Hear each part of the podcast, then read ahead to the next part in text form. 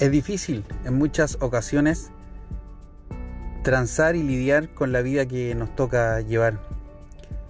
Es difícil cuando todo se vuelve cuesta arriba y cuesta salir de esas situaciones que a veces nos atormentan y no nos dejan, entre comillas, ser felices. La palabra del Señor en Eclesiastés nos dice que hay un tiempo para llorar y hay un tiempo para reír. Hay un tiempo para para estar tristes y hay un tiempo para bailar. Uno de los aspectos que quizás hoy determinan en nuestra sociedad a través de los sentimientos es el de poder llorar. Estamos enfrentados a una, a una sociedad y a una cultura que ve el llanto como, como una manifestación de, de debilidad de no tener suficiente valentía y suficiente coraje para enfrentar la vida que, nos toca llevar.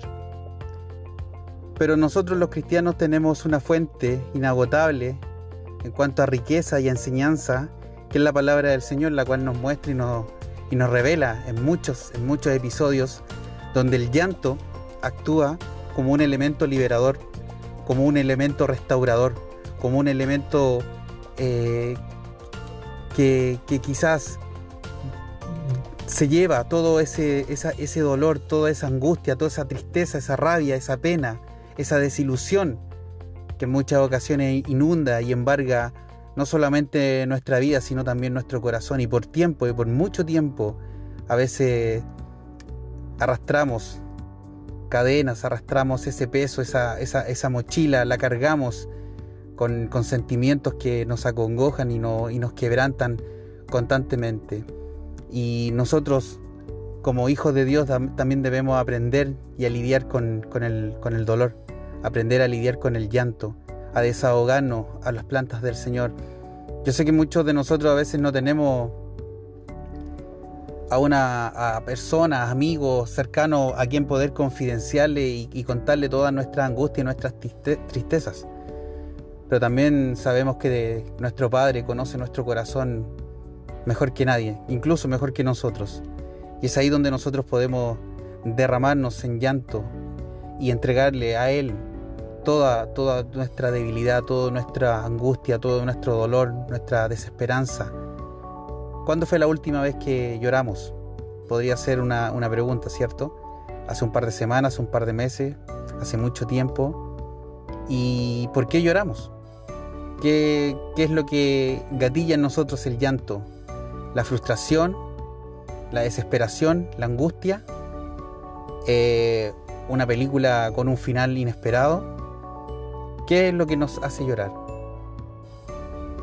¿Qué es lo que hoy día a nosotros nos lleva a, tener un llanto desconsolado delante del Señor? ¿Es nuestro pecado? ¿Es nuestra desobediencia? En nuestra pecaminosidad, en nuestra falta de compromiso con el Señor, es de no creerle en sus promesas. ¿Es eso lo que hoy día nos hace llorar? Es una buena pregunta, una buena, un buen planteamiento, ¿cierto? Jesús cuando miró al pueblo desde lejos, lloró. Jesús cuando vio a Lázaro muerto, también lloró. Jesús cuando iba a ser crucificado en el monte también lloró. Pedro cuando entregó al Señor también lloró. David ante su pecado y ante el sentir que la presencia de Dios ya no estaba con él también lloró. Y eso nos da muestra de que el llanto es algo que debe estar en nosotros. A veces nos cuesta implantar el dolor en nuestra vida, a veces nos cuesta implantar el sufrimiento en nuestra vida. Queremos ser siempre personas exitosas, personas que llenas de felicidad, creemos y buscamos la felicidad de una manera muchas veces tan equivocada, no entendiendo que por medio de la angustia, por medio del sufrimiento, por medio del quebranto, también podemos experimentar felicidad al saber que Dios nos está probando y nos está preparando para ser mejores hijos. Es una buena, es una buena reflexión que, que llegó esta semana a mi vida el de poder liberarnos a través del llanto, el de poder liberarnos a través de, del, llorar. Como dice Eclesiastés, Hay un tiempo para llorar, pero también hay un tiempo para reír. Pero ambos tiempos son de bendición. Ambos tiempos permiten que nosotros podamos crecer bajo la cobertura y la soberanía de Dios. No, no debemos pensar que cuando vivimos tiempos difíciles y de angustia Dios está más lejos, sino que muy por el contrario. Dios está cerca de nosotros en medio de la aflicción, en medio del sufrimiento, en medio del quebranto, pero también está con nosotros cuando somos felices, cuando nos reímos, cuando nos toca estar contentos.